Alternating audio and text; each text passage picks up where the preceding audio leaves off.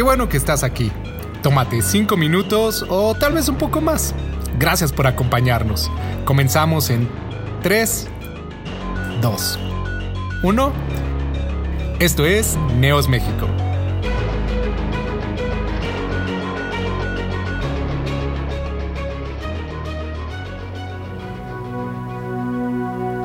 Vamos a decirle al Señor, tú eres digno de adorar. Cuando lo hacemos en un ambiente de alabanza, de adoración, es bueno, somos guiados por las personas que están al frente, pero Dios desea escuchar la oración de nuestro corazón. Dios desea escuchar la oración de nuestros labios. Dile al Señor, eres digno de adorar. Levanta tus manos. Levantemos nuestras manos delante del Señor. Señor, tú eres digno de adorar. Tú eres digno de adorar, Dios. Tú eres digno de adorar. Tú eres digno de adorar, Señor. No importa las circunstancias, tú eres digno de adorar. Dios, no importa lo que está sucediendo, tú eres digno de adorar. Dios, tú eres digno. Tú eres digno, Señor. Tú eres digno. Tú eres digno, Jesús. Tú eres digno. Tú eres digno, Dios. Tú eres digno, Señor. Tú eres digno, Jesús. Eres digno. Llénanos con tu Espíritu Santo. Llénanos, Señor, con tu presencia. Llénanos, amado Dios, en el nombre de Jesús. Vamos a cantar una vez más este coro. Eres digno de adorar, Señor. Eres digno, Dios. Eres digno, Señor. Eres digno de adorar. Eres digno de adorar. Todo fluye de ti y todo es para ti. Tuya es la gloria. Eres digno. De adorar. Eres digno de adorar.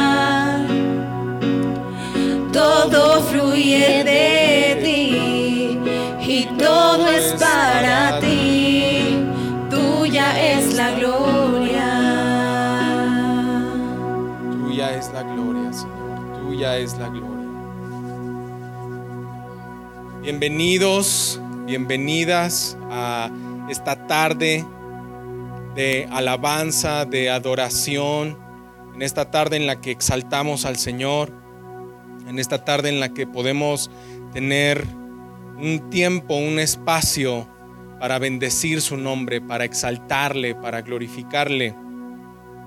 Estaba pensando mucho acerca de esta palabra y creo que cuando como seres humanos nos enfrentamos a momentos específicos de nuestra vida donde el temperamento, el carácter es probado, entonces ah, dos cosas pueden pasar.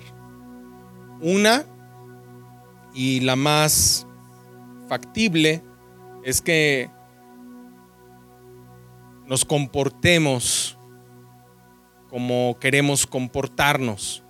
como creemos que debemos comportarnos, sin importar las consecuencias. Y la otra es considerar cómo debemos de reaccionar, cómo debemos de comportarnos, cómo debemos de actuar ante tal o cual situación. Y el título de, esta palabra, Jesús murió en el Getsemaní, me, lleva a, a pensar en muchas cosas que sucedieron previo a la crucifixión de Jesús. Vamos a el capítulo 26 del Evangelio de Mateo. Y este capítulo narra el momento en el que Jesús entra en el huerto del Getsemaní para orar. Y es aquí donde toma lugar una de las últimas enseñanzas eh, en las que Jesús, siendo totalmente hombre, de carne y hueso, aún no había sido aprendido, aún obviamente no había sido crucificado, tienen lugar. Y miren lo que sucede. Voy a iniciar en el 36. Entonces llegó Jesús con ellos a un lugar que se llama Getsemaní y dijo a sus discípulos, siéntense aquí o sentaos aquí, dice la reina Valera, entre tanto que voy allí y oro. Y tomando a Pedro y a los dos hijos de Zebedeo, comenzó a entristecerse y a angustiarse en gran manera. Entonces Jesús les dijo, mi alma está muy triste hasta la muerte. Quédense aquí y velen conmigo y velad conmigo. Yendo un poco adelante, se postró sobre su rostro, orando y diciendo, Padre mío, si es posible, pase de mí esta copa, pero no sea como yo quiero, sino como tú.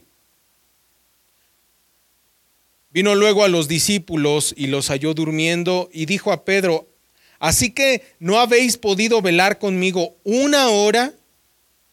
Velad y orad para que no entren en tentación. El espíritu a la verdad está dispuesto, pero la carne es débil. Verso 42, otra vez fue y oró por segunda vez diciendo, Padre mío, si no puede pasar de mí esta copa sin que yo la beba, hágase tu voluntad. Verso 43, vino otra vez y los halló durmiendo porque los ojos de ellos estaban cargados de sueño. Y dejándolos se fue de nuevo y oró por tercera vez diciendo las mismas palabras. ¿Qué palabras? Verso 42 nos lo enseña, verso 39 nos lo enseña. Padre mío, si es posible que pase de mí esta copa, que yo no beba esta copa, que esto no me acontezca, que yo no viva esto. ¿A qué se está refiriendo Jesús? Él está por ser aprendido, por ser arrestado, para ser sentenciado y posteriormente asesinado en la cruz del Calvario. Dice el verso 44, dejándolos se fue de nuevo, oró por tercera vez, diciendo las mismas palabras. Algo que siempre he comentado es que cuando leemos la Biblia podemos recorrer los versos muy rápido y a veces creemos que porque los estamos leyendo rápido, la historia sucedió así de rápido. Pero hay ciertas consideraciones que debemos hacer en el momento en el que leemos la Biblia. Dice la escritura en el verso 36 que Jesús llegó con ellos a un lugar que se llama Getsemaní. Marco lo, lo comentó en la bienvenida. Getsemaní significa prensa de aceite. Y la prensa de aceite no, no hace otra cosa más que obtener del olivo el aceite de otras semillas también, pero estamos hablando en este momento del aceite. Y las cosas curiosas que la Biblia nos enseña. Miren en el verso 35, después de que Jesús en el 33 y 34, Jesús le dice a Pedro, Pedro, tú me vas a negar antes de que cante el gallo, tres veces tú me vas a negar. En el 35, Pedro le dijo a Jesús, aunque me sea necesario morir contigo, no te negaré. Y todos los discípulos dijeron lo mismo. Después de que Pedro le dice, Señor, aunque me sea necesario ir a la muerte, aunque me sea necesario morir contigo, pero no te voy a negar. Los demás asintieron, los demás dijeron, también nosotros estamos de acuerdo, estamos contigo. Acto seguido entran al Getsemaní. Acto seguido entran a la prensa de aceite. Entran a un momento muy específico en el que la presión, la angustia, nos lo revela el verso 38. Jesús le dice a Pedro y a los dos hijos de Zebedeo, mi alma está muy triste hasta la muerte. Quédense aquí y velen conmigo. Mi alma está muy triste hasta la muerte.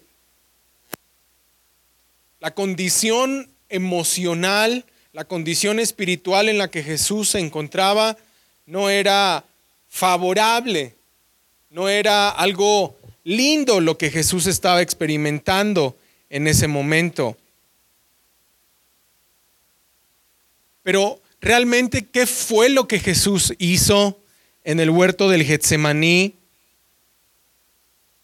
Los versos 39, 42 y 44 nos dicen que Jesús entró en oración, entró delante de la presencia de Dios en oración y su oración fue una, Padre, por favor, que yo no viva esto. Padre, por favor, que yo no atraviese esto. El capítulo sigue hablando, el capítulo 26, no lo vamos a leer todo, pero encontramos en el 27 Jesús ante Pilato, ah, cómo es condenado, cómo es golpeado y asesinado en la cruz, crucificado. Pero, ¿qué fue lo que pasó en el Getsemaní? ¿Qué fue lo que Jesús hizo en el Getsemaní? Como hice mención hace un ratito, el título de esta palabra, Jesús murió primero en el Getsemaní. Jesús murió primero en el Getsemaní. Y creo que se sobreentiende,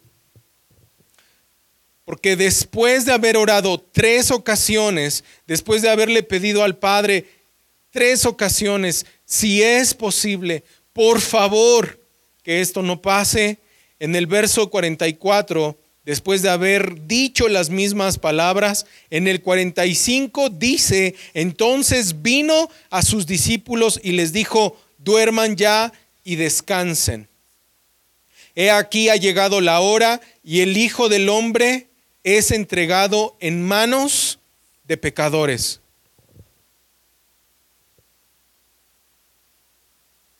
El verso 45 es la afirmación, es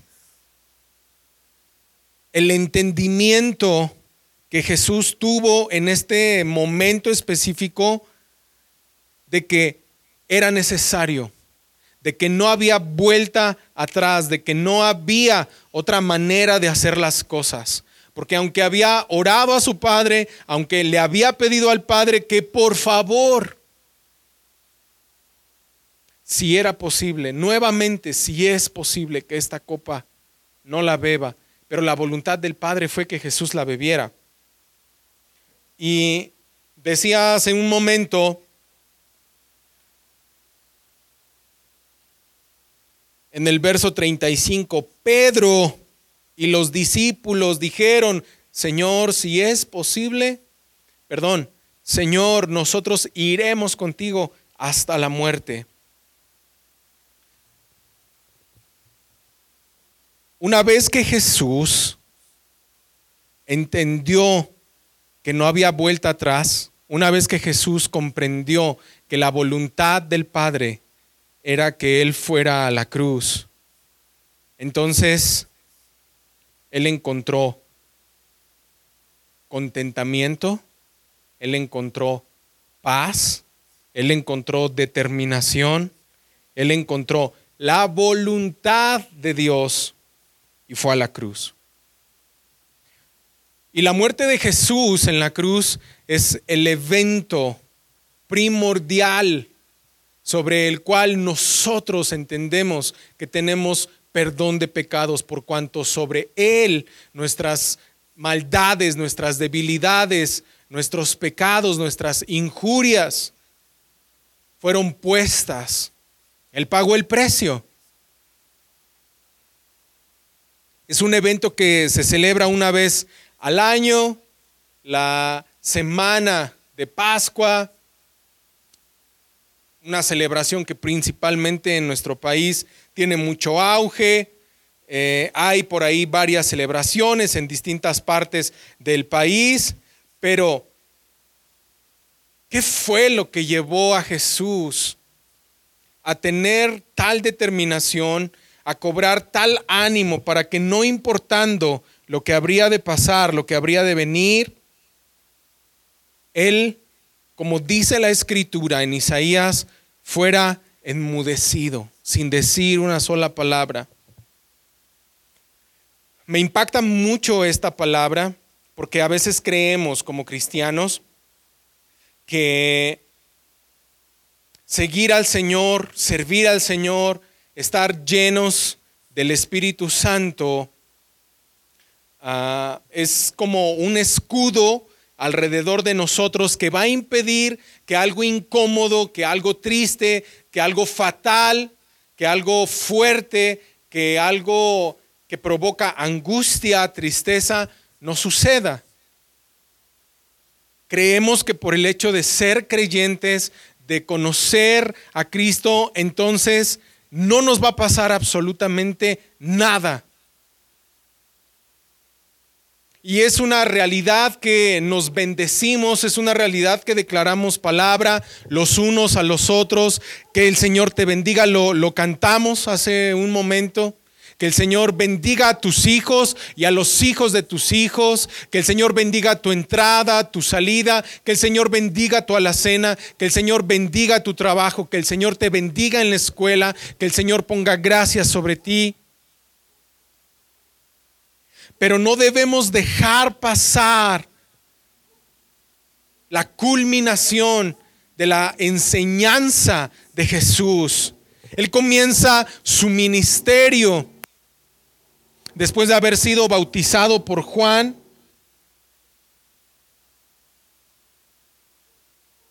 Comienza a enseñar el Evangelio, la palabra de verdad, a obrar milagros a sanar enfermos, a multiplicar panes y pescados, a hacer cosas extraordinarias, a caminar sobre el mar, a enseñar con veracidad, con autoridad. La gente se sorprendía y decía, ¿quién es este? ¿No es Jesús, el hijo del carpintero? ¿De dónde pues sale tanta sabiduría? ¿De dónde viene este poder? Nicodemo lo reconoció. Rabí, sabemos que vienes del Padre, que vienes del cielo, porque nadie puede hacer las cosas que tú haces si Dios no está con él.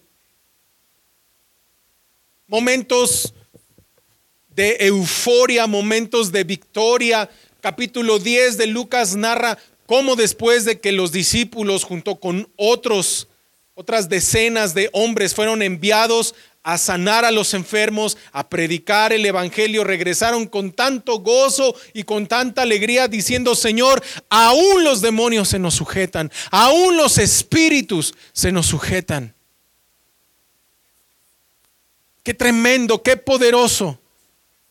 Por tres años y medio, más o menos, vieron la gloria de Dios, el poder de Dios, cosas maravillosas, multiplicación de recursos, algo tremendo, tremendo, algo inaudito.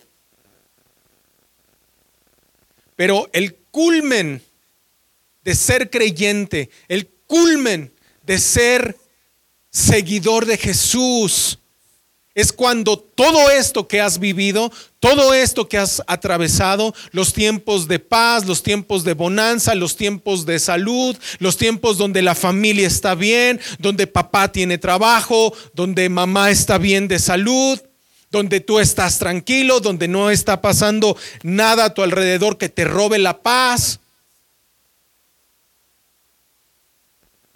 ¿Son buenos?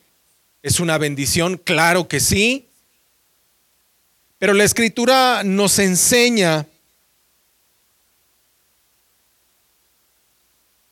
en el capítulo 4, lo voy a leer, verso 12 de la primera carta de Pedro, capítulo 4, verso 12. Amados, no os sorprendáis del fuego de prueba que os ha sobrevenido como si alguna cosa extraña les aconteciese, sino gócense por cuanto son participantes de los padecimientos de Cristo, para que también en la revelación de su gloria se gocen con gran alegría. Amados, verso 12, no se sorprendan del fuego de prueba que les ha sobrevenido como si cosa extraña les aconteciese. No se sorprendan como si algo extraño hubiera pasado. Y miren quién lo está escribiendo, lo está escribiendo Pedro, años después de que Jesús ya había resucitado y había sido ascendido al cielo. Él había predicado, él había sido lleno del Espíritu Santo, pero también había atravesado por cárcel, había atravesado por golpes, había atravesado por dificultades, por persecuciones. Y aún la tradición cristiana dice que él fue crucificado boca abajo. Pero regresando y centrándonos en este punto del Getsemaní, deseo con todo mi corazón que podamos entender la importancia de este punto tan crucial en tu vida y en mi vida, porque se va a presentar. Si no se ha presentado, se va a presentar. Y si ya se ha presentado, se va a volver a presentar. Y ese tiempo crucial es cuando nosotros morimos a nosotros mismos, cuando morimos a nuestros deseos, cuando morimos a nuestra humanidad, a lo que nosotros queremos, a lo que nosotros pensamos y damos lugar a la voluntad de Dios. Eso fue lo que pasó en el Getsemaní. Antes de que Cristo muriera en la cruz físicamente, Él murió en el Getsemaní. Su voluntad, sus deseos, sus anhelos murieron en el momento en el que Él dijo, Padre, si es posible que esto no suceda, pero que no se haga mi voluntad. Que no se haga mi voluntad. ¿Y cómo sabemos que fue una realidad? Inmediatamente después de que el verso 46, 46 de Mateo 26 dice, levántense, vamos vean, se acerca el que me entrega. Verso 47, mientras todavía hablaba, vino Judas, quien le traicionó, quien le entregó, uno de los doce, y con él mucha gente con espadas y palos de parte de los principales sacerdotes y de los ancianos del pueblo. Y el que le entregaba les había dado señal diciendo, está hablando de Judas, el que le había traicionado les dijo, al que yo bese, ese es, prendedle. Enseguida se acercó a Jesús y dijo, salve maestro, y le besó. Jesús le dijo, amigo, ¿a qué vienes? Entonces se acercaron, le echaron mano, le prendieron, pero uno de los que estaban con Jesús extendiendo la mano sacó su espada e hiriendo a un siervo del sumo sacerdote le quitó la oreja. Entonces Jesús le dijo, vuelve tu espada a su lugar porque todos los que tomen espada a espada perecerán. Todos los que a espada matan, a espada morirán. Mira estas dos cosas que Jesús hizo una vez después de haber salido de la presencia del Señor y haber muerto a su voluntad y haber muerto a sus deseos. Viene, viene Judas, verso 49, a quien yo bese, ese es, a ese prendedle. Enseguida se le acercó a Jesús, salve maestro, hola maestro, le saludó y le besó y Jesús le dijo, amigo. En el verso 40, en el verso 38 Jesús dijo, mi alma está muy triste hasta la muerte. Él estaba siendo sincero, él estaba siendo vulnerable. Él les dijo a sus discípulos cómo se sentía y cómo estaba. Pero mira con qué firmeza y con qué determinación Jesús contesta en el verso 49, después de que Judas le entrega, en el verso 50, perdón, le entrega con un beso, Jesús le dice, amigo, ¿a qué vienes? No le dijo, eres un desgraciado, Judas. Eres un mendigo. Pero ay de ti, porque vas a arder en el infierno, te vas a pudrir en el infierno y vendrá maldición sobre de tu vida. Y verás como mi Padre te va a castigar y sabrás. No dijo nada de eso. Mira la actitud de Jesús. Una vez que el ser humano muere a su voluntad, una vez que el ser humano dispone pone entregar en sacrificio sus pensamientos, sus deseos, sus anhelos. Entonces hay una reacción, porque todo árbol bueno da buen fruto. Y si somos árboles buenos, entonces tenemos que dar un buen fruto. Jesús dio un excelente fruto. Si recordamos lo que significa Getsemaní, prensa de aceite, Jesús fue prensado, Jesús fue apachurrado. ¿Y qué fue lo que salió de él? Amor, bondad, gracia. Mira con qué gracia le contesta, amigo, ¿qué onda? ¿A qué has venido? Y después, cuando Pedro saca su espada, verso 51, y extiende y extendió su mano e hirió a un siervo del sumo sacerdote, quitándole la oreja, Jesús le dijo, vuelve tu espada a su lugar, porque todos los que a espada matan, a espada morirán. Verso 53. ¿Acaso piensas que no puedo ahora orar a mi Padre y que Él no me mandaría más de doce legiones de ángeles?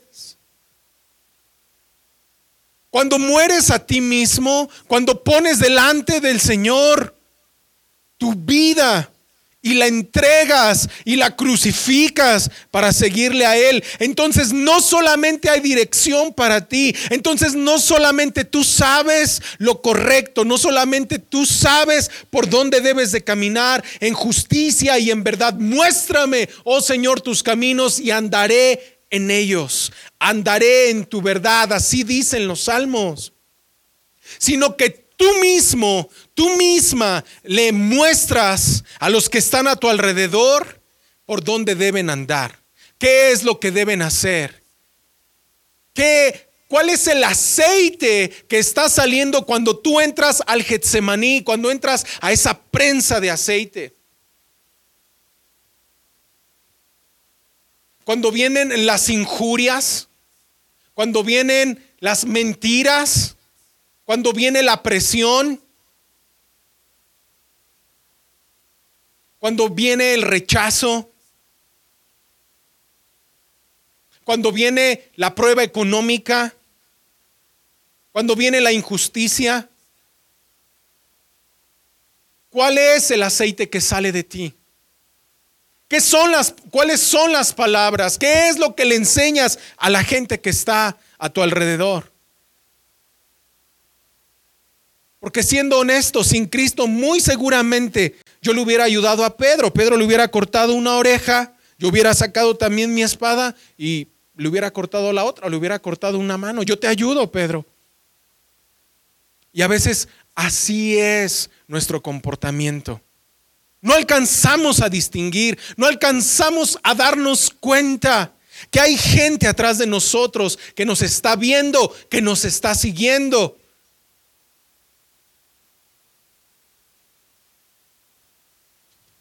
El verso 35 dice la escritura, Pedro y los discípulos dijeron que irían con él hasta la muerte. Si seguimos leyendo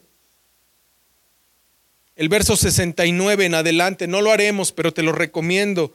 Dice la escritura que Pedro negó a Jesús tres veces. Eso fue lo que pasó. Y los discípulos salieron corriendo. O sea, lo que dijeron que iban a hacer en el verso 35, no lo hicieron.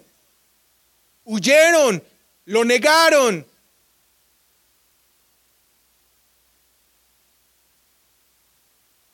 Mas Jesús en el capítulo 21 del Evangelio de Juan, hoy en la predicación de la mañana el pastor estuvo hablando de este tema, te recomiendo la predicación, de la reacción de Jesús, la reacción de Pedro, una vez que Jesús había resucitado, fue y buscó a los discípulos, fue y buscó a Pedro y lo restauró. ¿Cuál es tu actitud? ¿Cuál es mi actitud una vez que alguien nos ha pagado mal por bien, que alguien se ha burlado de nosotros, que alguien ha mentido acerca de nosotros, que alguien nos ha tratado mal, que alguien ha sido mala onda? ¿Cuál es tu reacción? ¿Y qué es lo que enseñas a los que están a tu alrededor? ¿Cómo les enseñas a actuar? ¿Cómo les enseñas a reaccionar? Antes de que Jesús físicamente muriera en la cruz, Él murió en el Getsemaní. Murió a sí mismo. Y lo que vino después fue tan duro, tan difícil físicamente, porque no quiere decir que Jesús no lo sufrió, que Jesús no lo sintió. Pero en ningún momento lees en la escritura que Él les dijo, ya déjenme de golpear, ya no se pasen de listos, ya, ya estuvo suave, dejen de hablar de mí, dejen de injuriarme. Callado, callado. ¿Quieres una evidencia de que Dios está obrando en tu vida y realmente estás dejando que Dios obre en tu vida? Mira qué rápido eres para contestar. Qué rápido eres para intentar lavar tu nombre. Mira qué rápido respondes ante las injusticias. ¿Y cómo respondes?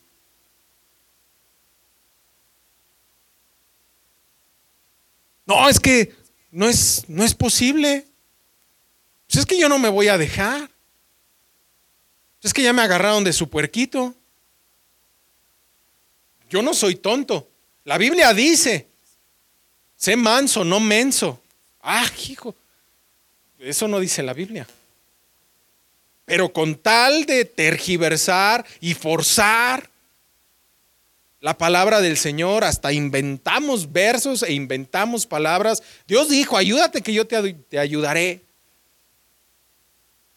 Dios dijo, a Dios orando y con el mazo dando. Y nos podemos aventar varias de esas. No, eso no dice la Biblia. Eso no dice la Biblia. Es bueno orar, es bueno decir al Señor, Señor, plaga no tocará mi morada. Señor, ni peste, ni saeta que vuele de día. Señor, tú me protegerás y yo estoy protegido y la sangre de Cristo tiene poder. Es una bendición y lo podemos declarar. Pero si en la soberanía de Dios permite escasez económica, si en su soberanía Dios permite que algo adverso suceda, solamente seguiremos a Jesús cuando camina sobre el mar, cuando multiplica los panes, cuando hay fama, cuando hay gloria, cuando hay bienestar, cuando hay abundancia, cuando hay protección. Jesús dijo en el 53 del capítulo 26, ¿acaso piensas que no puedo orar ahora a mi Padre y que Él no me mandaría más de doce legiones de ángeles? Pedro, ¿tú crees que si en este instante yo oro al Padre, el Padre no mandará ayuda? Él la mandará. Él contestará la oración. Pero mira lo que está diciendo Jesús. Verso 54. Pero ¿cómo entonces se, cumpliría, se cumplirían las escrituras de que es necesario que así se haga? ¿Cómo entonces se cumplirían las escrituras.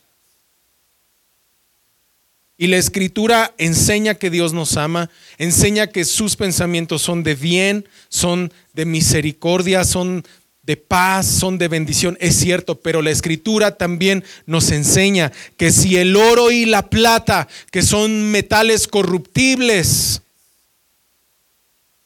se purifican a altas temperaturas, ¿cuánto más nosotros no seremos purificados por el fuego de la prueba, por el fuego de la angustia? Lo acabamos de leer.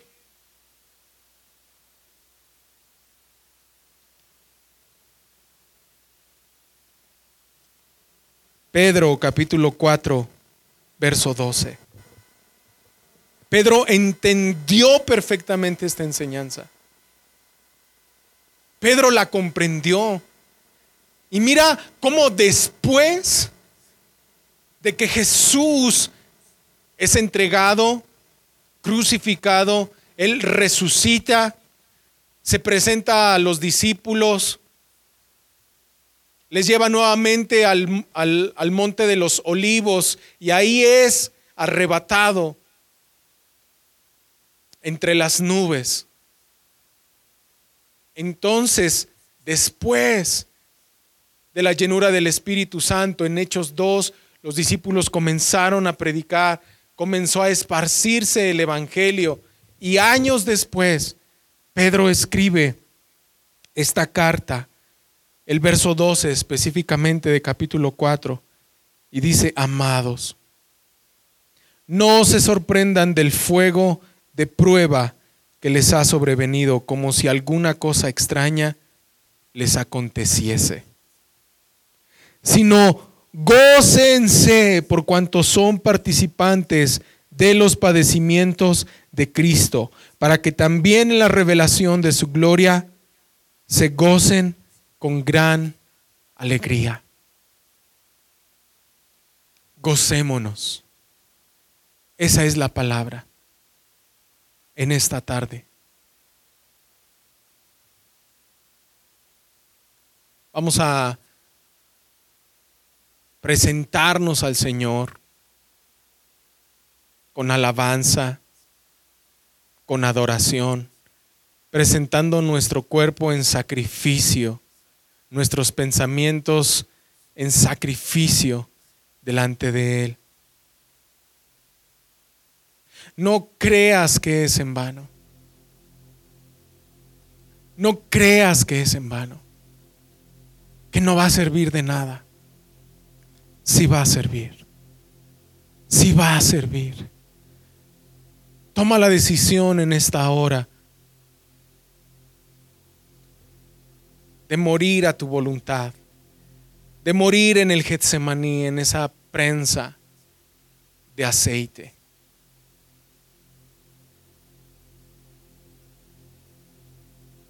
Jesús dijo a los discípulos, oren para que no entren en tentación. En ese momento los discípulos no fueron aprendidos ni crucificados. No atravesaron lo que Jesús atravesó. Pero vendría un momento en el que ellos lo atravesarían. El capítulo 6 del libro de los Hechos nos enseña acerca del primer mártir, el joven Esteban, que fue muerto, fue asesinado a pedradas. Desde que Cristo fue arrebatado hasta nuestros días, ha habido persecución. Ha habido hombres y mujeres que han pagado diferentes precios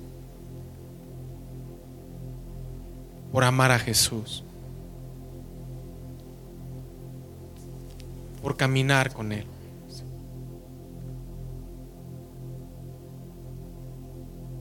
Algunos, el máximo diría yo, que es su propia vida. Su propia vida. Otros, el dejar un estilo de vida, de vanidades, de soberbias, el dejar, el morir a ciertas emociones, a ciertos deseos, el desprenderse de relaciones tóxicas. Tuvimos ese tema en la, en la semana, relaciones tóxicas. El dejar las groserías a un lado, el dejar ah, la ira, la contienda a un lado, morir, pero constantemente desde que Cristo fue ascendido hasta nuestros días y de aquí hasta que muramos o Cristo venga,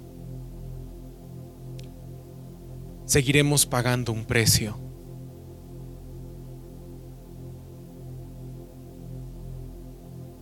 Y no es que esté profetizando en este momento mal sobre tu vida o que esté diciendo que forzosamente te tiene que ir mal o que forzosamente tienes que atravesar por por situaciones tristes o difíciles. Entonces, ¿dónde está el amor de Dios? Muchos dirían.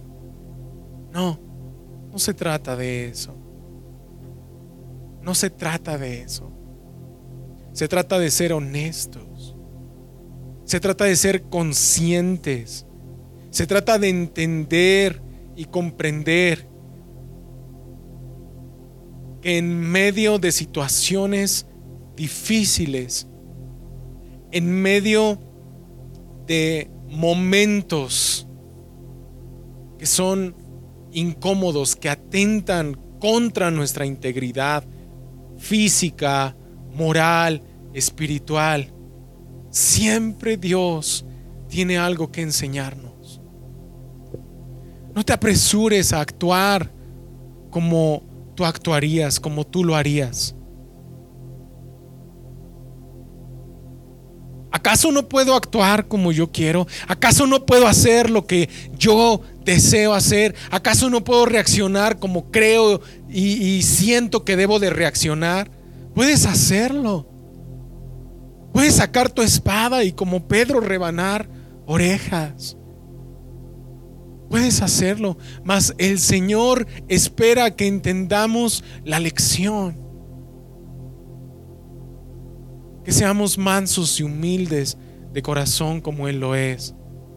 Que no nos apresuremos a la vanagloria, que no nos apresuremos a la soberbia, que no nos apresuremos al orgullo, que no nos apresuremos a responder con ira, porque nuestra ira no obra la justicia de Dios,